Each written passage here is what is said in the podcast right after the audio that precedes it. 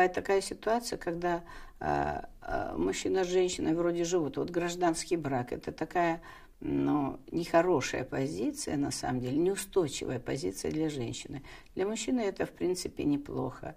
Это, в принципе, нормально для него. Он создал себе комфортную зону. Но женщина неосознанно, она уже не дома, она вышла из дома.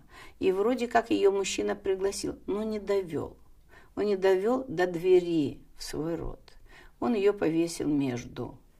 И поэтому женщина нервничает год, два, три не замужем, год, пять. И мужчина спрашивает, ну зачем тебе, что тебе даст эта печать? Даст.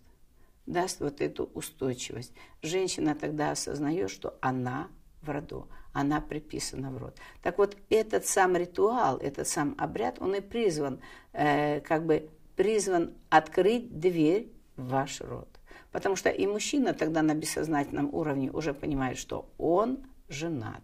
Вот как только он понял, что он женат, что такое женат, взял ответственность на себя за эту женщину.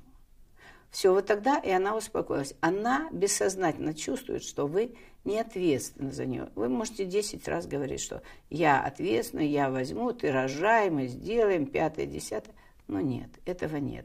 И вот нет этого коннекта энергетического, поэтому женщина всегда будет страдать. Просто это надо осознавать что женщине нужна эта устойчивость. Когда женщина чувствует себя умиротворенной, будете умиротворены и вы.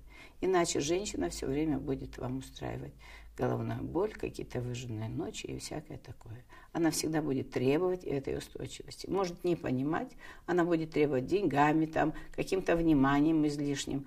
Это все будет напрягать вас самого. Дайте ей эту устойчивость и все будет прекрасно.